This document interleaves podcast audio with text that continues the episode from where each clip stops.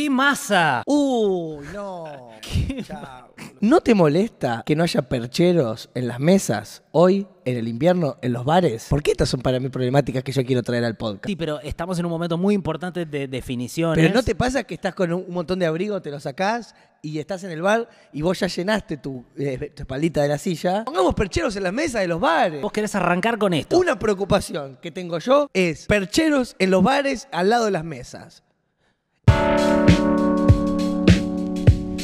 ¿Cómo estás? Esto es 220 Podcast, un podcast de noticias y actualidad que sale los miércoles. Eh, si lo estás escuchando por YouTube y visualizando, ponele seguir al canal, que es fundamental que esto siga creciendo, porque así tenemos más repercusión, podemos hacer más cosas. Y si lo estás escuchando en Spotify, valóralo positivamente, ponenos seguir si se puede poner seguir y todas esas cosas. Y acordate que esto se sostiene como, Tommy, A través de aportes. solamente a través de aportes. O sea que si podés, no lo consideres como algo menor. Entras a 220podcast.com.ar y te suscribís mensualmente. Poca plata, menos de lo que vale, no sé, un café, un- nos compras unas cervezas. Dos mandarinas, Algo y, así. dos mandarinas y dos bananas me cobraron 700 pesos el otro día. Está muy desactualizada nuestra suscripción.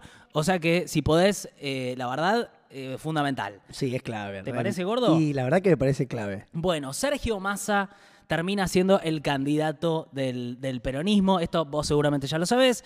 Eh, Pero hay mucha gente, digamos, esperando la, la, la reflexión y el análisis de un periodista. Yo en realidad lo que quería hacer era hacerme un par de preguntas. O sea, las vamos respondiendo de a poco, pero yo diría, una pregunta que está dando vueltas ahora es, ¿la fórmula Massa-Rossi es competitiva? ¿Tiene chances de ganar? ¿Vos qué pensás? Y que en teoría más que la de Guado y Mansur. Yo creo lo mismo. Hay gente que cree que no. Porque ahí va a depender de si Massa logra capturar el voto kirchnerista, que hoy por hoy es una duda, digamos. Hay una desilusión y un dolor. En alguna parte del electorado, por eso también aparece Juan Grabois, porque termina siendo una paso que nadie considera tanto como una paso porque se piensa que hay una desigualdad muy grande entre Grabois y Massa. Grabois, sentado acá, dijo, le gano la paso a Massa. Por penales. Se la ganó por penales. Llegamos justito y le ganó por penales, pero es que me parece que en general se considera que lo más lógico sería que gane eh, Massa y Rossi la fórmula. E- Es raro igual que, eh, yendo a lo concreto, a la realidad, Sí. es que hay unas pasos. Eh, sí, total. Por eso es raro que se hable solo de de, unidad. solo de masa, eh, cuando hay dos lugares distintos para votar. eh, o sea, hay unas pasos concretas. Es raro eh, eh, esto de que se habla de masa a masa, o así, chip, pero también está Grabois Sí. y, y se lo puede votar. Quiero decir, eh, eh, no, bueno, pero en lo concreto hay unas pasos. Es muy raro que eh, se hable de candidato a unidad cuando hay unas paso. Claro. El otro día Cristina Fernández en su discurso ni siquiera mencionó a Grabois, o sea, habló de la fórmula del peronismo como si no hubiese otra. Y a Grabois le dieron toda la lista.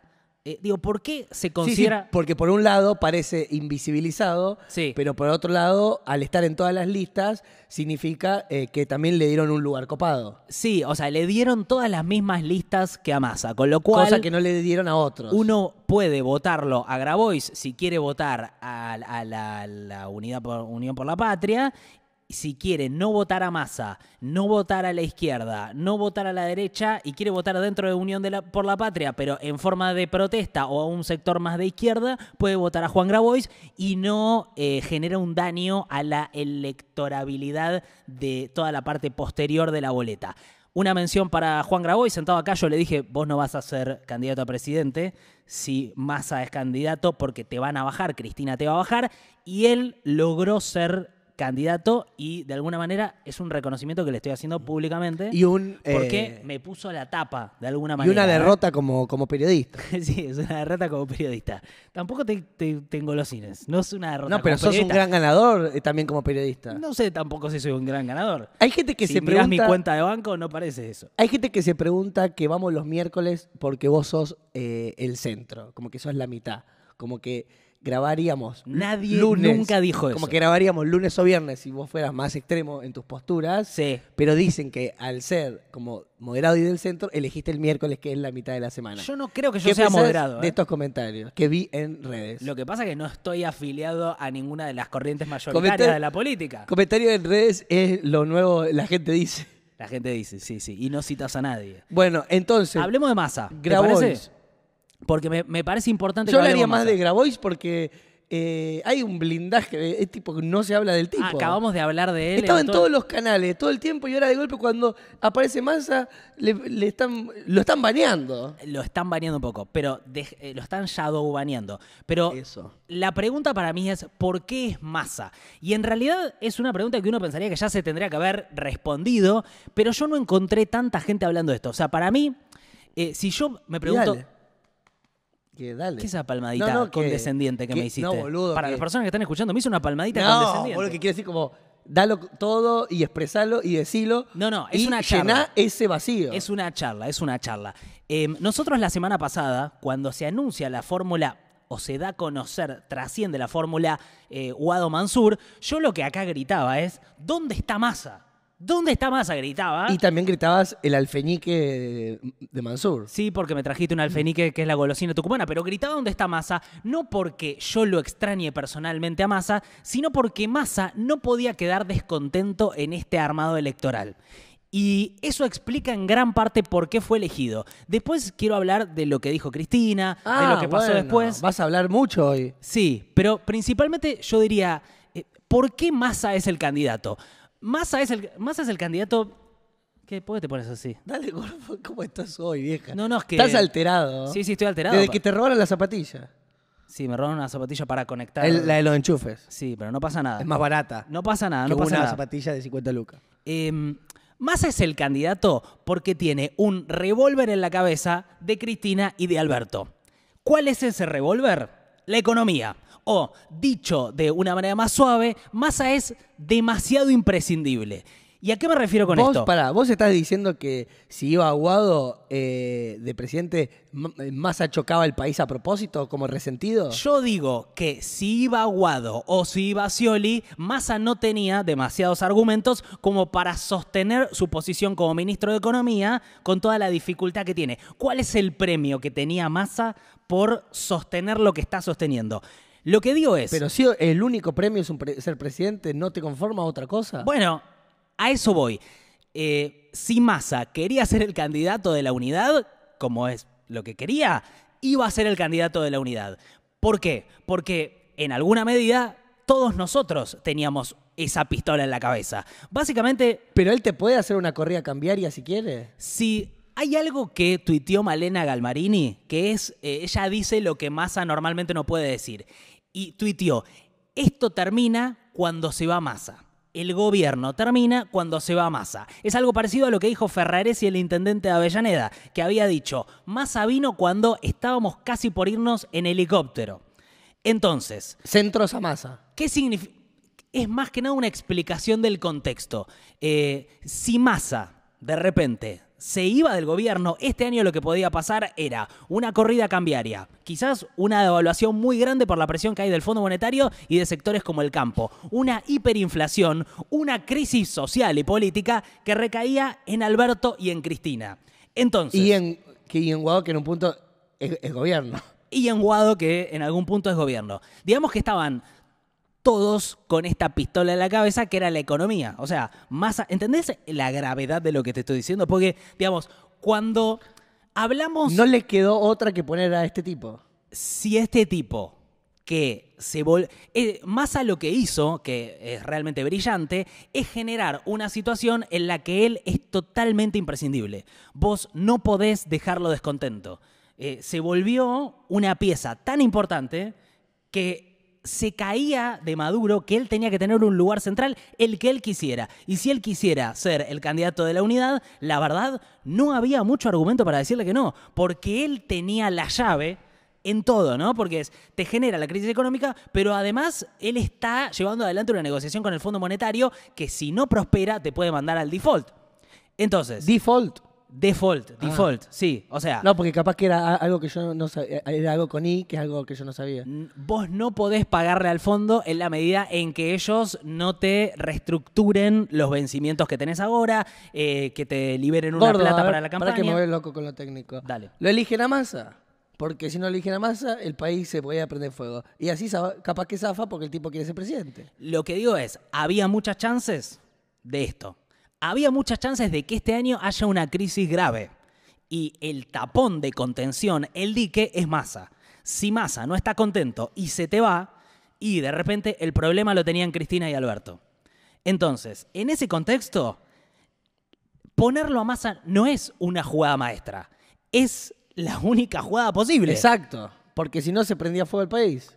Y- Más de lo que está. Y porque, digo, Porque estamos estoy, prendidos fuego. Estoy dispuesto a debatir esto. O sea, si me lo quieren poner en los comentarios que piensan que es distinto y qué sé yo, me lo ponen en los comentarios. Yo no veo que esta sea la lectura mayoritaria en los medios. Respondeles vos, ¿eh? Yo lo que No veo de- es. no los dejes hablando, Yo- so- hablando solo en el chat. Lo que veo es gente diciendo.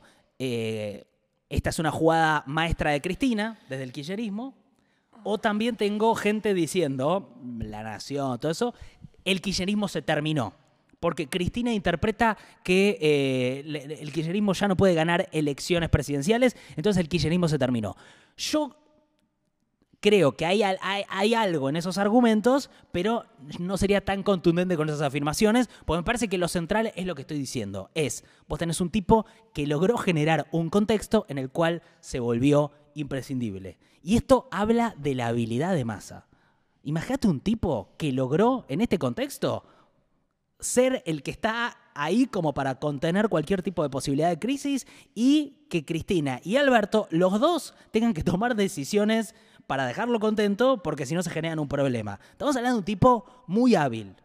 Antes que nada, eso, muy hábil, muy pillo. Esto yo sé que no hay duda para nadie esto, pero digo para despejar toda esta idea de jugada maestra o hasta que, no sé, que él Massa sea la como- síntesis ideológica y justo lo encontraron. No, es el tipo que está ahí Massa como un tarjetero de boliche, ¿no? Como un RRPP. Un tipo con contactos, con vínculos, ¿no? Con, muchos vínculos. con un celular que se lleva bien con todos. Bueno, ahí tenés una primera conclusión que yo iba a tirar más adelante, que es que los tres candidatos que quedan como con chances para ser presidentes son candidatos que representan, primero, muy cercanos todos a la Embajada de Estados Unidos, en esta pelea geopolítica Oh. entre China y, y Estados Unidos. Qué Estamos verga. hablando de Massa, un tipo que hasta tuvo su oficina en Estados Unidos hace un tiempo, muy cercano al Partido Republicano y al Demócrata, eh, muy del establishment de Estados Unidos, Patricia Bullrich de la Embajada de Estados Unidos y la reta en esa pelea también. Él, él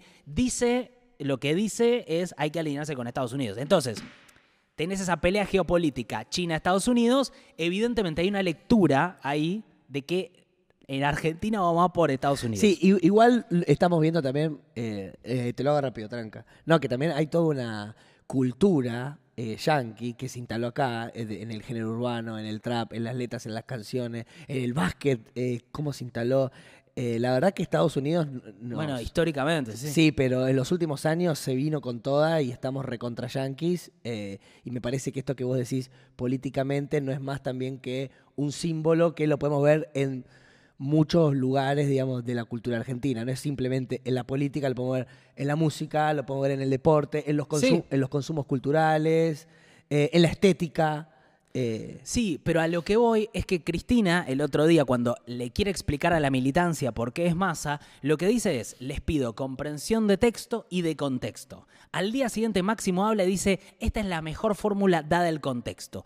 Y yo lo que digo es, ojo porque el contexto incluye una pelea geopolítica importante, que es Para, China y Estados Unidos peleando por nuestros recursos. Bueno, pero pará, pero antes que te metas con todo eso, ¿no pasaba a veces ponerle cuando nosotros vemos en, en la televisión que a veces la gente te dice, no, lo que pasa es que nosotros hacemos lo que la gente quiere, como no queriendo, como un contenido mejor, porque en teoría la gente quiere ver eso. sí, Y es, es rara esa idea de que vos decís, no, yo pongo facho, viste, porque como viste que están todos fachos y la sociedad facha. la sociedad se derechizó. No, ponemos facho porque son todos fachos. No hay que poner. Yo no quiero poner un facho, pero viste que son todos fachos que le. No, yo hago una tele de mierda, hago un contenido de mierda, pero porque la gente quiere ver mierda. Mirá.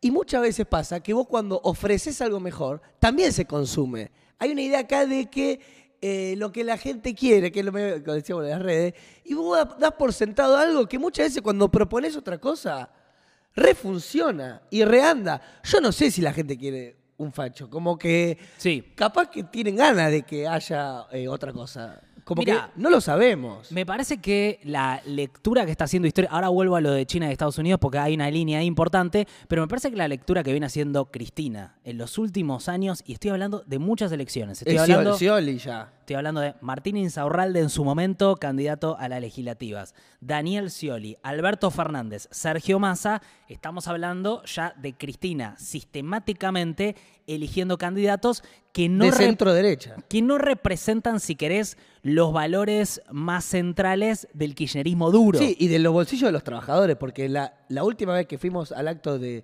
de Cristina, o sea, ella se armó un acto gigantesco donde hizo que un montón de gente vaya eh, a verla. La verdad que había una banda de pobres, una banda de trabajadores que no tienen un mango, y ella cuando habla, realmente le habla al bolsillo del trabajador. Claro. eh, y no parecería después en la decisión final Hay una diferencia. acompañar ese discurso. Hay una diferencia entre las decisiones que toma y su Exacto. discurso. Eh, y, y que ahora. es muy claro y ya empieza a cansar también en cierto sector que la, la idolatra o que la quiere, ya empieza a cansar también estos gestos. Sí, ya voy, ya voy con lo de China y Estados Unidos, ¿eh? Pero. Que no está mal la, eh, la desilusión, ¿no? Por- Porque estamos viendo ya rápidamente cómo hay que votar a masa porque la que va. Bueno, esperemos un poco. No está mal de si había un sector que se había ilusionado con la posibilidad de Guado, con, no sé, con eh, los valores del el bolsillo del trabajador, bla, bla, bla, bla. No está mal ahora estar desilusionados y tristes ante la elección de masa y que banquen un tiempo también. eh, hasta que lo milite. Porque vos pensás que son un montón de años de pibes que están con las banderas, con los trapos y que llueve, peleando. Dice, bueno, vamos con Guado, con Graboco, sí, eh, recuperemos. eh. Y después te ponen a, a masa para que. Porque entonces, ¿qué hace la, derecha? Te mete personajes tipo expert, tipo Milley, que son monstruos. ¿Te acuerdas que al comienzo cuando salían eran como chistes? Sí. Que decían, ah, mira si alguien lo va a votar a este. Entonces te ponen toda la discusión más a la derecha. Entonces el peronismo termina poniendo uno que es más o menos como ellos, pero no tanto para ganar. Y la derecha termina recontenta diciendo, genial, sigamos poniendo gente con discurso nazi porque después el peronismo va a poner uno de, de centro. Entonces no está mal si hay un votante desilusionado y triste, porque la verdad que vos tenés ganas de algo mejor. Y banquen un poco si hay que salir a militar a masa. Y eh, está re bien que haya gente ahora que esté triste por su elección. Sí, a ver, eh, yo lo, lo que veo, bueno, son muchas cosas, ¿no? Pero eh, sí me parece que Cristina está tomando una decisión de refugiarse en la provincia de Buenos Aires o refugiar al kirchnerismo en la provincia de Buenos Aires. Si vos mirás la boleta que viene atrás de Massa, vos lo ves al Chivo Rossi vicepresidente. Imagínate la boleta en la provincia de Buenos Aires. Chivo Rossi vicepresidente con una historia kirchnerista. Bien, hoy jefe de gabinete de Alberto, lo puso Alberto en esta última decisión, pero estamos hablando de alguien con una historia kirchnerista. Después tenés Máximo Kirchner, primer diputado. Guado de Pedro, primer senador, provincia de Buenos Aires. Tenés Axel Kisilov, candidato a gobernador. Magario, la vice de la matanza.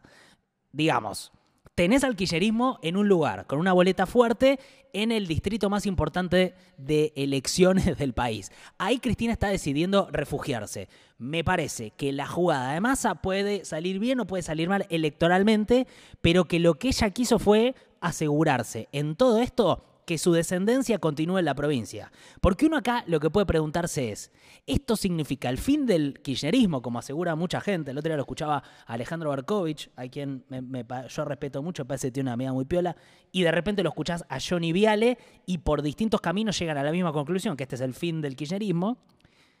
Y después yo me preguntaría, ojo, porque acá hay una descendencia importante con tipos que por ahí hoy no les da para disputar la presidencia, pero ojo, porque están ahí refugiados en la provincia y la provincia es muy importante. Y la pregunta es, si pierde masa, ¿no toma protagonismo el peronismo ahí en, la provincia de Buenos Aires con el kirchnerismo? Y si gana masa, Ahí sí, yo me preguntaría si el kirchnerismo tiene posibilidades de supervivencia. Porque que Massa gane es distinto a que gane Alberto. Massa es un tipo que puede construir el masismo. Después del kirchnerismo, después del macrismo, puede surgir algo diferente que le compita al kirchnerismo como movimiento hegemónico dentro del peronismo, porque es el movimiento hegemónico dentro del peronismo en los últimos 20 años, el kirchnerismo, pero si Massa gana, ojo porque nace el masismo. Y ahí estamos hablando de otra cosa. ¿Puede sobrevivir el kirchnerismo al masismo? Mirá todas las preguntas que hay. Y ¿Estás para- eh, ¿Cuánta eh, eh, militancia tendrá el masismo? ¿Todavía cuántos son? Hoy. Bueno, hasta ¿Cuántos hace, son hoy? hasta hace poco tiene muy poca. Un par de eh, tigres. Muy pocos votos. Un par de personas de Tigre, Bueno. a- alguno del Canal América con el que quedó buena onda. Y ahora creo Eh, que. en ciertos countries. La pregunta es, cuando me decías todo esto de gente descontenta, ¿podrá pasar que alguien que es kirchnerista, que es el, el- quien tiene el voto mayoritario hoy en el espacio, los vote a Sergio Massa?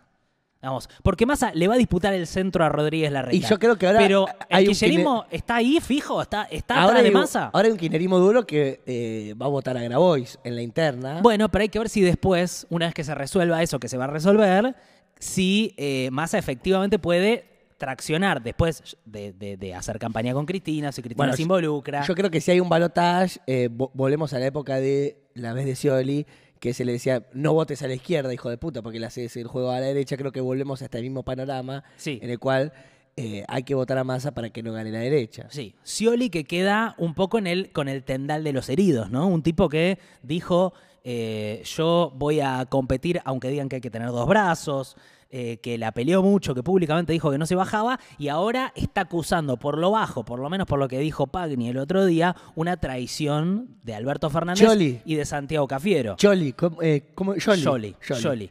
Eh, Igual el, el dolor de, de Choli, la verdad que... No te importa mucho. No, no, creo que debe tener calefacción centralizada y debe tener un buen sillón, en Sí. un televisor y un whiskycito eh, para sufrir. no, no, no te preocupes por la vida, por la parte económica de Scioli. Creo que va a sufrir de una manera cómoda. Me gustaría hablar un poco de, eh, ya voy a ir al final, porque quiero ir de fondo al contexto de para mí lo que se pelea en esta elección, pero que es China, Estados Unidos, recursos naturales, todo eso.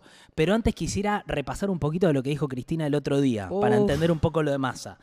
Eh, ¿No querés? Me aburro, pero vamos. No, decime, ¿qué querés que hablemos? No, ¿Querés que- no, gordo, dale. No, yo estaba con lo de los percheros en los bares, te dije, pero tranca.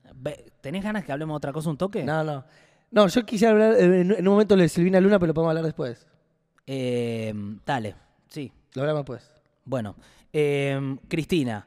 eh, el otro día Cristina explica por qué lo elige a Massa. O por qué Massa es la fórmula. Ella lo presenta en un acto muy simbólico de repatriación de un avión que fue usado para los vuelos de la muerte. En Argentina básicamente se mataba, se desaparecía gente y se la tiraba desde aviones.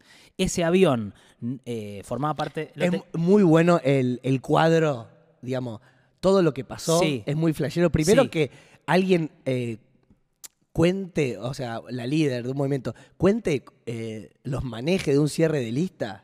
Es muy, es fue muy flashero, la imagen también del avión, o sea, simbólicamente fue todo muy flashero.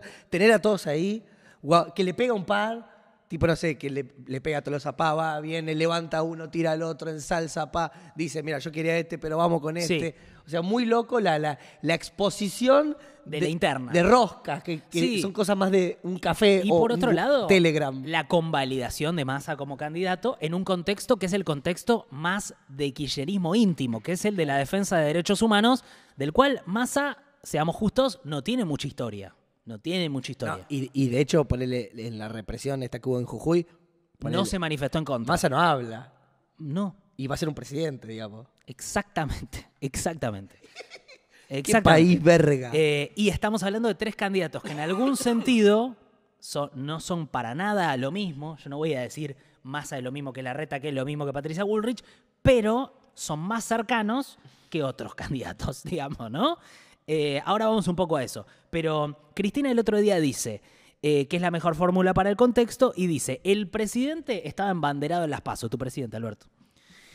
Y después dice... Te digo que Albertito, vos, eh, vos le, le pegaste mucho, pero terminó jugando bien, ¿eh? Bueno, vamos bien. vamos. Y quiero, ven- quiero decir que no terminó con poca responsabilidad. Dice, y venimos de la peor derrota del peronismo en una elección legislativa en la democracia. Entonces dice, ¿qué querían? ¿Que vayamos a una paso a pelearnos?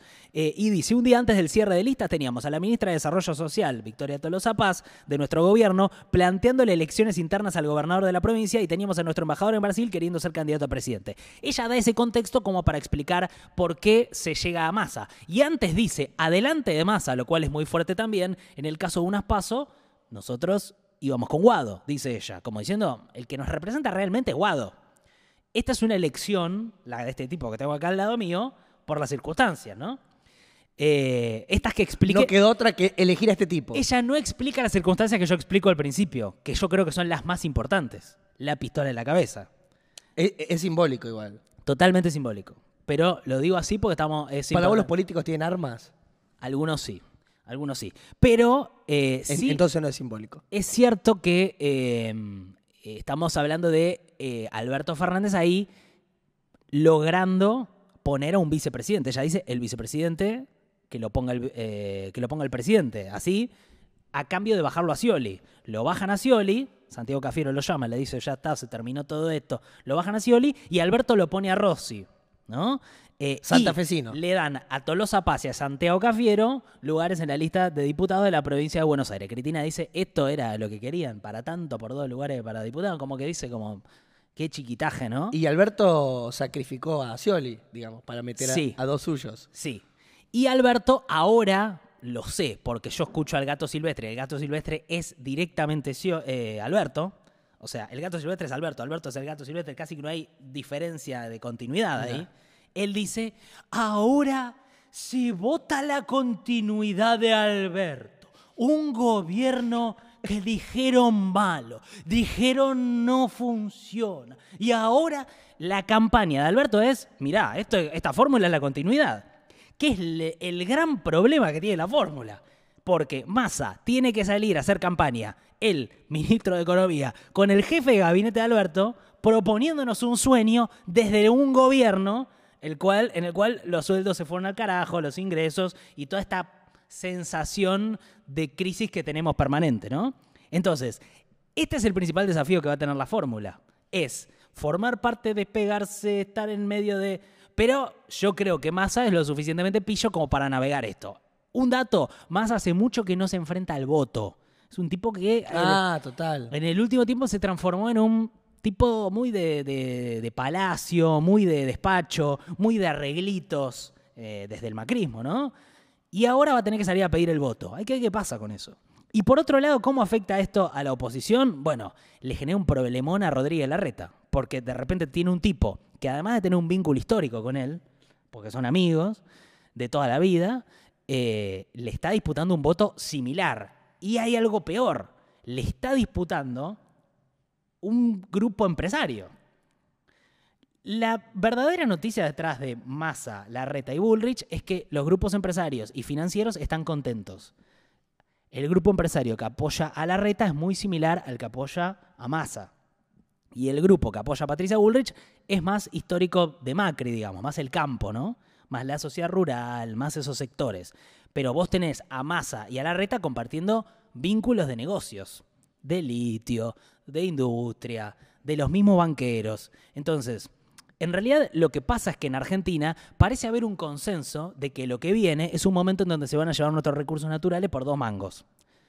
Y eh, a mí- Ya, ya lo dijiste mucho esto. a mí es que me parece lo central. No hay nadie entre esos tres candidatos que yo vea que pueda plantear algo diferente. Bueno, pero acá aparece algo que el otro día hablaba con Lucila de Ponti, candidata a diputada provincial, creo que es. Hablaste con una candidata a provincia. Sí, que una la conozco, nos conocemos en Rosario ya de cuando éramos jóvenes también. E- ella es politóloga, es una capalú.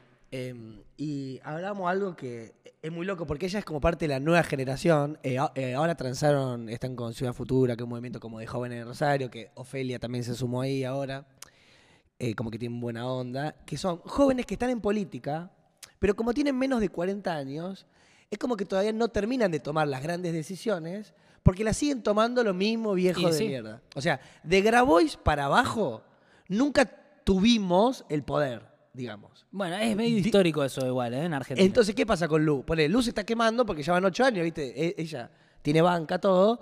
Pero después, los viejos, las viejas, que hace mucho están en política, le terminan trabando los proyectos. Y cuando hay que cortar el bacalao, ponen la firma a ellos. ¿Viste? Como diciendo, sí, la generación diezmada, queremos que estén ustedes. Pero después, cuando hay que poner la firma, no le dan el lugar a, a las nuevas camadas. Entonces, cuando hablaba de casta, Milei, hay una verdad que es un montón de gente grande que está en política hace un montón de tiempo, que ya un montón de cosas, como esto que vos estás diciendo, que es la nueva agenda, no manejan, les chupa un huevo, perdieron empatía, ya no están en los barrios populares, ya no... Entonces, eh, hasta que ellos no se vayan, realmente no va a haber un cambio real, porque nosotros por más que entremos a laburar ahí o hagamos cosas, no terminan de darte el poder real, porque la virosme, la firma final, son de todos estos tipos que tienen 50, 60, 70, son unos... Sí, pero hay algo que te dirían estos tipos que es, ¿vos qué harías, por ejemplo? Es que se tienen que ir. Claro, pero acá hay un punto central que para mí es lo que hace que Massa también termine siendo y que de la reta termine siendo igual, que es Argentina está en un momento en donde encontró riquezas muy importantes y básicamente no tenemos forma de defendernos. Eh, digamos, nos pueden invadir como invadieron a Irak, digamos, ¿no? O sea, estoy diciendo algo que parece una locura, pero vos tenés algo que es muy importante para el mundo y realmente no tenés armas para defenderlo. Entonces, la lectura para mí que se está haciendo el establishment es, bueno, necesitamos tipos que tengan contactos con todo el mundo porque esta situación, digamos, Argentina está muy expuesta y vamos a tener que tener mucha espalda, digamos. Los tipos que tenés atrás tienen guita, aparatos, empresarios, ¿no?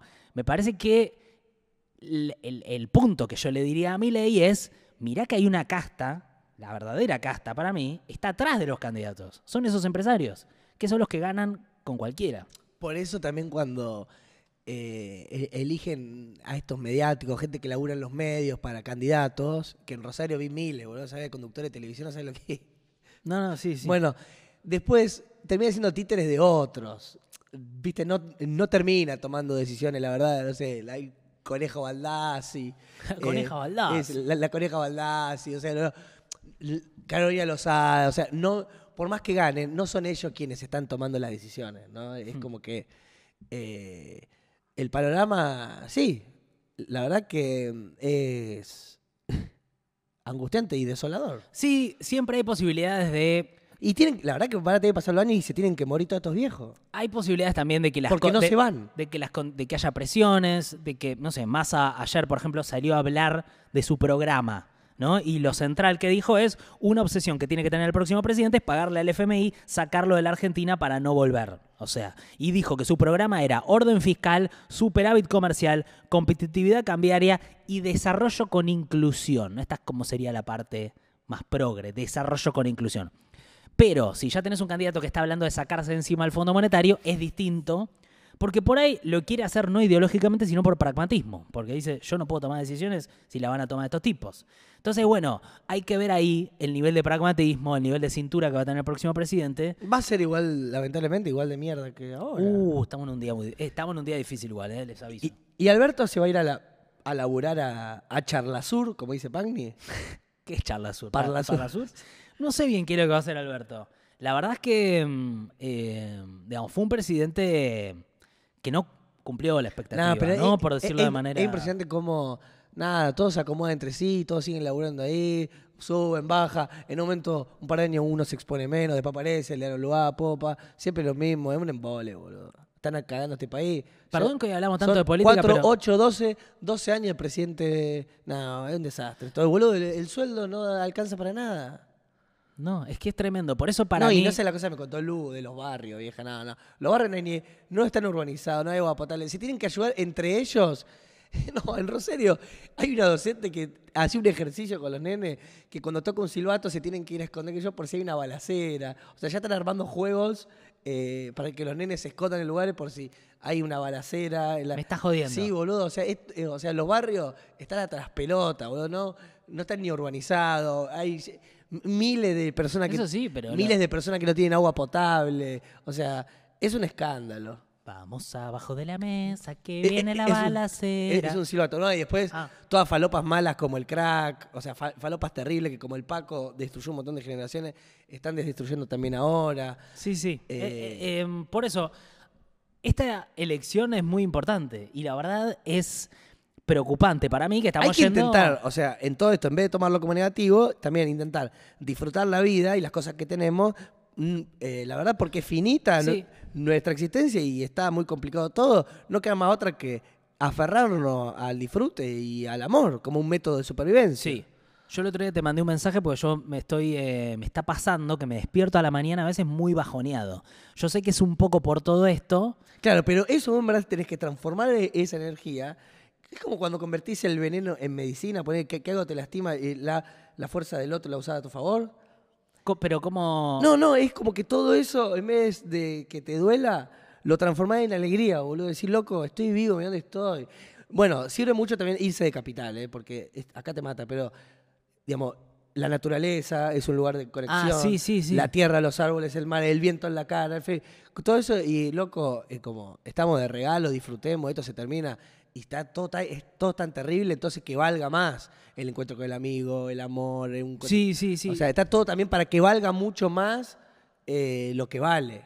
Sí, yo estoy intentando en los momentos en donde puedo estar conectado con el presente y sorprenderme con las cosas más Es que la vida sigue, si- es, es, es maravillosa. con- con- digamos, con esta idea tan increíble de todas las consecuencias, todas las, las casualidades que ocurrieron a lo largo de la historia, desde los átomos hasta que no había nada, hasta que de repente estamos los dos sentados acá hablando con un micrófono, con una cámara, y que haya gente del otro lado Ah, espectacular. mirando y escuchando. No, y- es algo que a mí, y- cuando, lo, cuando logro conectarme con eso, me genera una sensación vital porque digo, y cuando te saludan, wow. te saludan por el podcast en la calle. Es, Sí, es- obvio. es reflejero. Cuando ponen comentarios. Estamos compartiendo algo. Sí, también cuando ponen la tarasca, Nico. ¿eh? Sí, cuando ponen Porque la muchos tarasca hacen lo boludo que lo miran y no ponen la tarasca. Sí, pero creo que em, en los momentos en donde todo parece em, eh, malo, digamos, o, o poco, no sé, qué sé yo, poco- que hay poco futuro, qué sé yo, me parece que hay algo muy de conectarse con el presente, intentar conectarse con las demás personas, estar ahí. em, y después, bueno, hay gente que te dice que Argentina está recontra bullish, ¿viste? O sea, Bueno, pero porque están- porque sí, hay algunas variables que van a mejorar el año que viene. Sí, pero también. Gasoducto, no va a haber Sí, bueno, pero sequía. también porque están en estas 20 cuadras, boludo. Lo- eh, los porteños no, así no toman dimensión de lo rico que son. Pero la verdad que si andás por el país no hay toda esta guita que hay en estas calles, boludo. O sea, si vos estás viviendo en Café Tabac, ahí en Libertador abajo, si tu rutina es estar todos los días en estos bares llenos de millonarios por Libertador, obvio que pensás que el país la rompe toda. Pero la verdad que Sí. Argentina es recontra grande, hay un montón de gente que está pasando para el ojete y no es Avenida Libertador, Argentina. Sí, yo creo que eh, por ahí a lo que aspiro con el próximo presidente. De hecho, es vos que- habías hablado de los docentes en Jujuy, era de Sí, 40 sí, sí. Lucas. 38 lucas Claro, están ganando. boludo, qué- Es que eh, me parece que, que por ahí lo que uno pensaría es. Ojalá que el próximo presidente quiera quedar en la historia como alguien que mejoró la vida. Por ahí no mejora la vida de nadie ideológicamente, pero sí a partir de que tengamos recursos naturales y todo eso, logra hacer algo más en plan de. Y me van a matar si yo no hago Sí, algo yo creo para que- sacar a la gente de la pobreza. Yo creo que esa ilusión está recopada tener, que vale tener. Yo no creo que el mundo se puede. O sea, creo que el daño es irreversible, pero es cierto que hay lugares, arreglos parciales que se pueden hacer. Sí. Eh, y me parece que a mí me encanta lo que voy a decir, pero de verdad que, no sé, que no esté la posibilidad, por lo menos de un guado, de algo así, que decir, bueno, que te pongan a masa es duro, porque es como. Sabe que son lo mismo de siempre. O sea, lamentablemente es así y está bueno pensar de que quizás no pueda ser así. Está bueno pensar que capaz que no.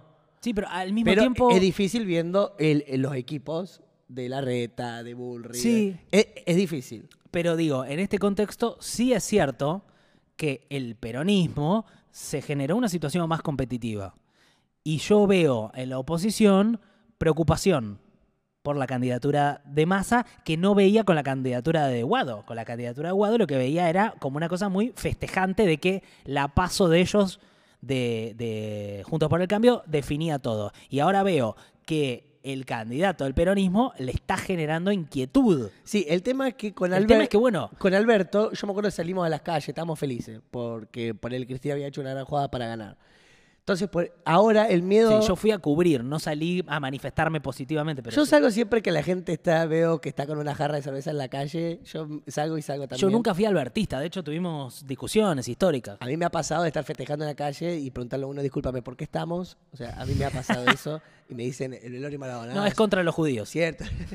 sí, el Diego es lo más grande que hay, brindo. Y, no, pero eh, que tras la desilusión de lo de Alberto, que no fue mucho de lo que esperábamos en muchos aspectos, lo que pasa con más es que sí, sí, vamos a ganar, qué bueno, pero si es lo mismo que recién, Sí, totalmente. Yo no creo que sea lo mismo, me parece que Massa es un tipo que tiene un proyecto claro, pero no tengo tan claro cu- cuál es. nah, me estás jodiendo, boludo. O sea, es un tipo que tiene convicción, que tiene pragmatismo, que tiene terminales de sociedades en todos lados. Yo no creo que Alberto no tenga convicción viendo cómo tumbó a uno y puso a dos. Alberto, para mí, no tiene eh, convicciones de poder. Lo que tiene es es muy buen operador, digamos. Es Ah. un tipo que en el secundario te hacía pelear tal con tal, qué sé yo, pero no es un tipo que me parece que haya tenido, o sea, lo vimos, ¿no? El caso de Vicentín. O sea, caso- cuando vos ves todas las peleas importantes que tuvo Alberto, fueron todas peleas, te diría, no dadas, por decirlo de una manera benevolente. No dadas. Como un tipo que no quiso entrar en el conflicto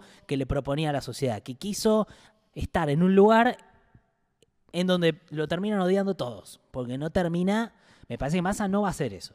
Me parece que la reta tampoco va a hacer eso y que Bullrich tampoco va a hacer eso. Que van a ser presidencias completamente diferentes en el sentido de que van a tener una dirección. ¿Cuál es la dirección? Lo desarrollamos más adelante cuando sepamos un poco más las propuestas. Pero eh, sí veo que Bu- si Bullrich le gana la interna a Reta y va a un balotaje con Massa, hay mucha chance de que Massa sea el presidente. Y Vos si- dijiste que el presidente es la reta eh, en este podcast. Hace mucho tiempo. Y si la reta le gana a Bullrich, se empezó a atajar. yo ahí lo veo más complicado a Massa. Pues me parece que ahí la reta va a juntar todo un voto de centro más el voto de derecha se Bueno, va a bueno, alinear. bueno, bueno. Pero bueno, eh, a eh, tarotista, me vas a ver No loco. estoy pensando en escenarios. Estoy pensando en escenarios. Que- pero a mí me estás mareando, boludo. Bueno, Anoche dijeron que, mm, o sea, comí algo crocante y por primera vez e- escuché la expresión eh, crocar. como un ruido. Claro, que no lo conocía, como de buen crocar. Eh, o sea, la- crocar, me pareció, qué linda palabra, boludo, crocar. O sea, me encanta cuando llega una palabra nueva a mi vida. No, Recu- no la puedes usar tanto. ¿no? Recuerdo hipócrita. Hipócrita llegó a mi vida en agosto, era 2000, yo estaba, 2004 llegó. Una exnovia. Tengo, eh, y no sabes lo bien que la usaba. Ponía la O bien puesta. Incluso le gustaba tanto la palabra que la usaba em, sin que tenga que ver, ¿no? Ponele. Poné Estos ñoquis son unos Sí, hipócritas. exacto. Qué bueno que está Seinfeld, hipócrita. Eh, porque le gustaba decirla. Eh, hay algo en la drújula también a mí que me encanta. Bueno, y ahora a- apareció Crocar a mi edad. Eh, encontró una palabra nueva. Es una, es una celebración. ¿Cómo, cómo decís Una vos? expresión nueva. eh, ¿Cómo decís crocar? y bueno, boludo. qué? ¿Dónde- dónde lo usás? Dame Para que un- la aprendí anoche, tengo que ver cómo la voy a ir incorporando. No tengo tampoco una urgencia. No O sea, me se- apures. Te digo, Con el crocar. eh, algo que descubrí yo en el último tiempo, que me flasheó mucho, la albóndiga. co- como expresión. No, como comida. Siento que no es algo que yo comía tanto. Ah, no. En mi, mi abuela, cuando llevaba ¿Ah, sí? a su papá al cine, llevaban albóndigas en el tupper, porque se veían tres películas de continuado. Y la- las albóndigas eh, en Rosario, en mi familia, ya las, las usaban de picnic. Imagínate, Yo- el viaje de la albóndiga po- a- eh, de casa hacia los parques, de, de casa hacia, hacia los cines. Mira, yo no tenía tanto conocimiento de eso. Sí, sí, eh, sigo mucho cosas de Estados Unidos en donde veo que ellos comen mucho spaghetti a meatball, o sea, spaghetti con coso. Y también ellos comen un sándwich de albóndigas. Qué el lindo. meatball sub. Y estas, esta semana me estaba acordando de las albóndigas que me hacía mi abuela y fui a comprar todos los ingredientes para intentar replicarlas. Mirá. Compré carne picada, pero hice una cosa espectacular, ¿eh? Carne picada, eh, bueno, perejil, un poquito de pan rallado, eh, miga de pan mojada en leche y ya cuando está livianita, la sí, tirás, hermoso. amasás bien, Lo he visto. sal, pimienta, un poquito de queso rallado si querés, qué sé yo, hacés las bolitas, las eh, sellás de un lado del otro, las pones en una salsa de tomate, fue la gloria. ¿Te la comes, La gloria. ¿te la comes entera a, a- a la albóndiga? No, no, la Ah. corto con el tenedor así. La corto con el tenedor y la como con la comí con arroz. Eh, La verdad me sorprendió, me si, hay emocionó. si hay albóndigas y fideos, ¿cuál es la guarnición? Ah, perdón, me faltó cebolla y ajo. ¿Cómo? Si hay albóndiga y fideos, ¿cuál, ¿cuál cuenta como guarnición y cuál cuenta como comida? No, la guarnición son las albóndigas ahí, creo. Con lo grandotas que son y llenas de carne. Creo que sí. Es mucho para tanto lugar bajo que le querés dar. Tiene mucha presencia. Y que compiten, la verdad, es difícil ahí. Es difícil ahí. Eh, pero Habría que ver también el espesor y el grosor de los fideos. Sí. Bueno, a mí me gustan mucho los que son como unos fierritos. Este- Sí. De hecho, este, el- estos días voy a hacer en el cumpleaños de una- ¡Fierrín! de un amigo, Gastón, voy a hacer albóndigas con fuchila al fierrito, porque estoy fanático de eso y estoy ahí. Yo sé que hay gente que me va a decir, Nico, yo como albóndiga todo el tiempo, pero para mí en Argentina no está tanto la cultura. Sí, hay, hay, cultu- hay. Yo como mucho. Hay, eh. hay. Pero son dentro de lo que es carne baratas y muy ricas. A mí me da a veces una sensación de escombro de carne que a veces le quiero tirar tipo catapulta, es como que me da una cosa también a veces de hincha de cancha. Cuando veo la albóndiga siento a veces que tengo un, un elemento violento. Mirá, un, un elemento contundente. Sí, sí, eh, o sea, estéticamente eh, a veces me da que la quiero revolear a un plateísta de central, ponele. Ok. Bueno, Eh, me pasó algo muy loco. El otro día pasé a saludar a Damián Sánchez, un amigo que estaba encargado de la logística del cumpleaños, de- uno de los encargados, de eh, la despedida de Maxi Rodríguez. sí, Yo justo estaba en Rosario, entonces pasé un rato. muy buena la Que era tipo la ONU, no sé lo que era la organización eso. O sea, Ah, sí, sí, Nunca un partido tuvo e- e- esa logística. Y pasó algo muy loco y es de verdad que es, es difícil de narrar porque en la televisión, o sea, o sea yo te lo juro, y, y lo vimos y nos vimos en Trumpar, se aplaudió más a Ortega que a Messi. O sea, fu- fue, real, lo vimos, vos estás sintiendo y nos miramos como es- acaba de, de- de pasar y me llevó a muchísimas reflexiones. eh, esto, Eh, Ortega jugó en Rosario, aclaremos. Sí, sí, sí. E- Esto de cómo, de lo que pasó con el burrito Ortega, obviamente que Messi se volvió loco todo. Y de hecho, la estética, o sea, bueno, todo estaba hecho eso por Messi. De Estaba hecho, armado nada para- de lo que hubiera pasado de logística y de medio y demás. Hubiera fue- pasado sin Messi. Claro. Em, pero pasó algo. El de- burrito Ortega no- me contaban que salía a la noche. Sí, sí, sí, sí, claro. Que, al, de al hecho, Bar Rojo y al, un karaoke. al Cantobar de Calle Santa Fe. Em, pero hay algo tan lindo que era, porque pensé también en Maradona de cómo, cómo eran los dos. O sea, Maradona era los dos, tanto el Ortega como Messi. Sí. O sea, él tenía los dos. Sí.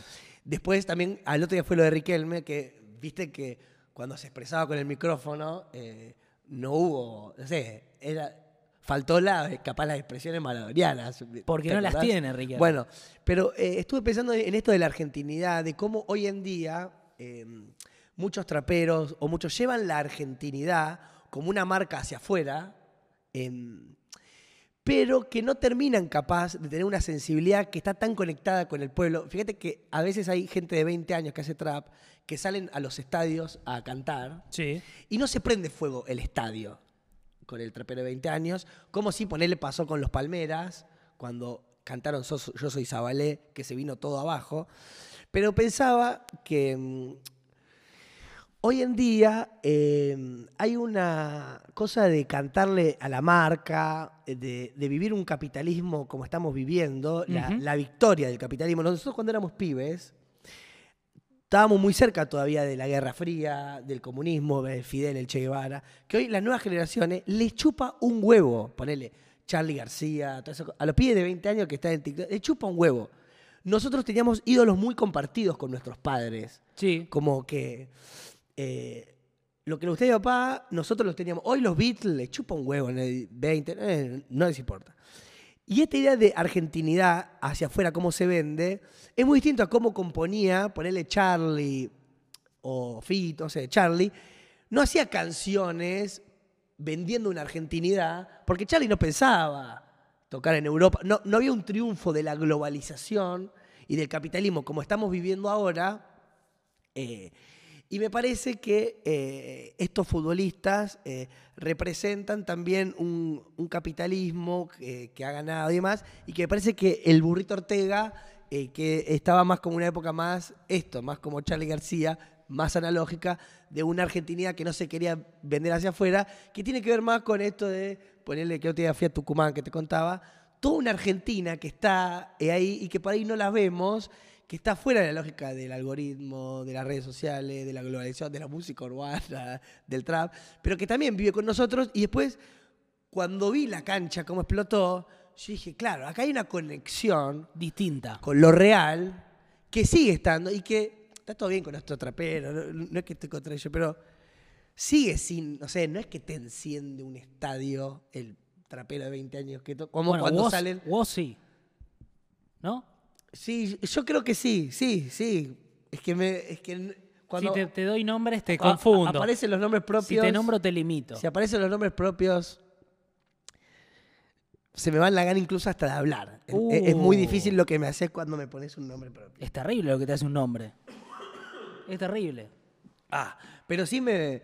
Nosotros estamos eh, asistiendo también a, a esta victoria del capitalismo y del individualismo, pero nosotros tenemos la suerte de haber vivido ese otro mundo real En un momento yo pensaba que, en el último tiempo yo pensaba que Instagram era como, viste, parte de nosotros. Parte... Ahora estoy empezando a pensar de que es un lugar muy distinto a la vida real.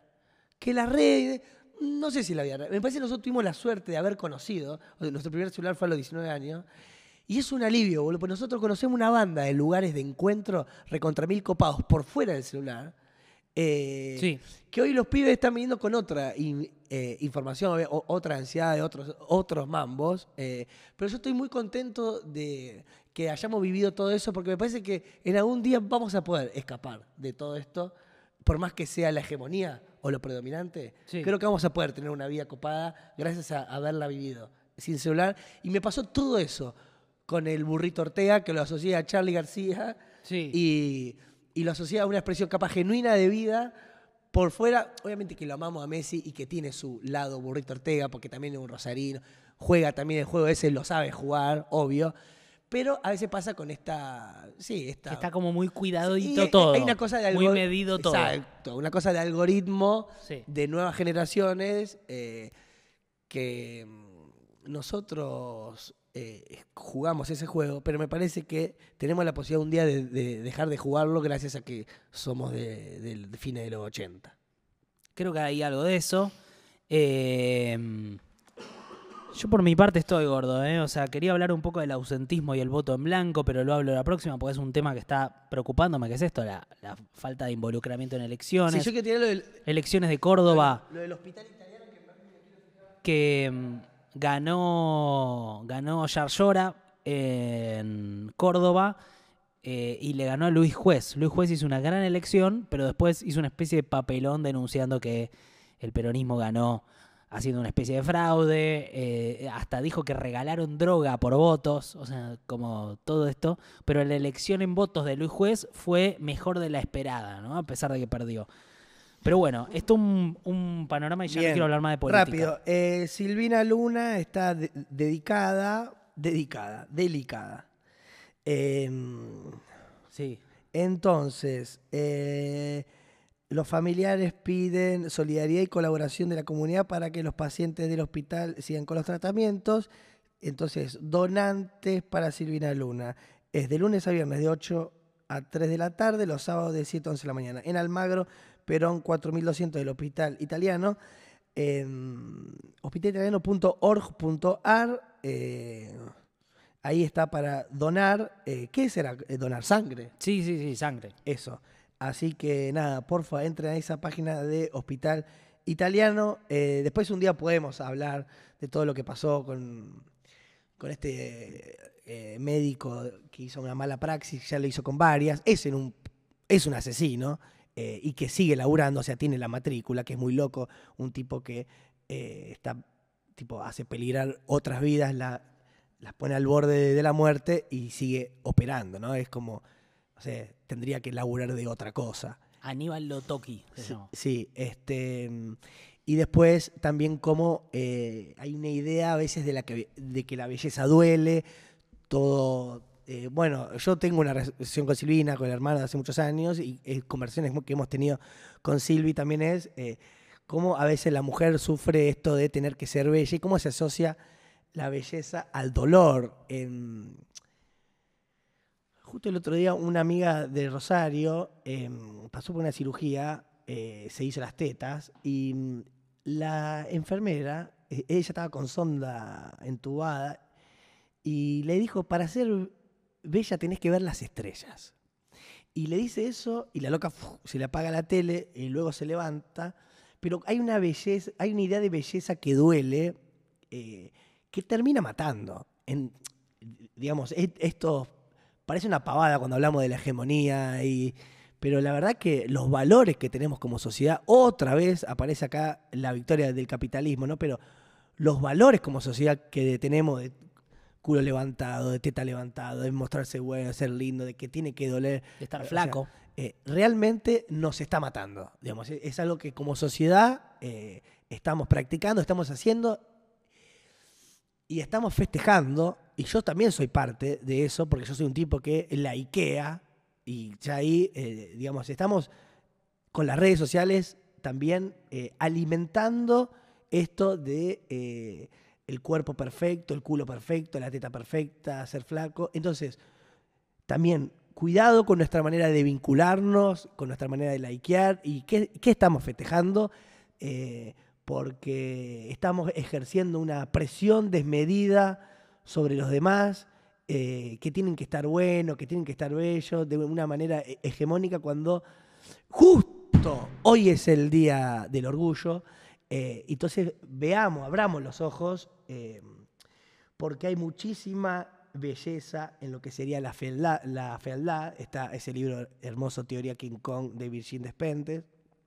Entonces, entender también de que eh, hay, una, hay un millón de cuerpos, como hay un millón de formas de hablar, como hay un millón de formas de vestirse, de ser, de estar, de, eh, de pertenecer eh, y contribuir a estos cuerpos hegemónicos, realmente está haciendo eh, que nos estemos muriendo y teniendo una vida eh, mala eh, y muy alejada del ser, del espíritu y de que la experiencia por, nuestra existencia sea feliz y, copada. Estamos distorsionando nuestros valores y estamos, nada, en un momento de muchísima confusión, individualismo y consumiendo a los cuerpos y a las personas como si fueran eh, descartables. Sí.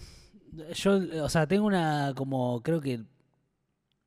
A ver, hay algo por lo que nosotros muchas veces hablamos de esto últimamente, Ticker, con intentar eh, laburar por la salud mental, que termina siendo una cosa tan cara, ¿no? Y tan difícil, y la salud de, en todo sentido, ¿no? Que es como un valor que en un país en donde de repente está todo tan hecho mierda, queda un poco por detrás, ¿no? Como esta idea de, nada, hay como que hacerse mierda de distintas maneras para llegar a las cosas. Sí, sí. Y estaba todo este día también que se instaló mucho, ¿viste? Del ponerle el Sugar Daddy, el OnlyFans. Yo no tengo nada contra. eh, Entiendo también que hay gente que labura, yo entiendo eso. Pero también es importante que militemos el amor. O sea, el am- existe. O sea, el amor existe. O sea, no es todo interés, que todo es porque tiene un auto, que tiene un culo, que tiene un barco, que tiene una. O sea, no es todo eh, objeto, eh, no es todo uso. O sea, el amor existe, es real. Uno lo puede ver, el- la madre lo puede ver con su hijo. O sea, ese amor existe, es real. Entonces hay que enfre- hay que buscarlo y hay que tenerlo como resistencia. Yo sé que está devaluado, que está complicado, que está confuso. A mí me pasa. eh, pero igual hay que militarlo. Lo conocemos. Lo conocemos.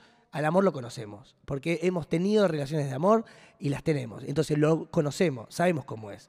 Entonces hay que pelear por eso y hay que militarlo. Porque también está, hay, está todo también propenso para que esté distorsionado y que eh, creamos que es algo que no lo está haciendo. Vos ya sabes cómo se siente.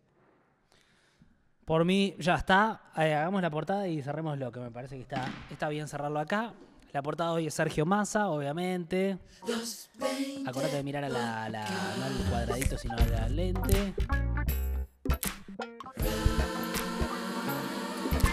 Lomas de Zamora, eh, hago la, vi- la violencia en la ternura. ¿eh? Primera semana de julio, Dandelión, es los tickets, sábado 8 de julio, Lomas. Lo, lomarense querido, te necesito. ¿eh? Bueno, Lo son lo más de Zamora. sí. Eh, que ahora Insaurralde presentó al nuevo candidato que es Federico Termín. Termín. Debe ser, ¿no? O Termín. Vine al show, termín. Ok, eh, gracias por estar ahí, les queremos. Eh, bueno, la conclusión es que Massa es el candidato al peronismo. Él quiere cerrar con, con la tapa, con la foto. Acordate que puedes bancarnos en 220podcast.com.ar, es fundamental eso.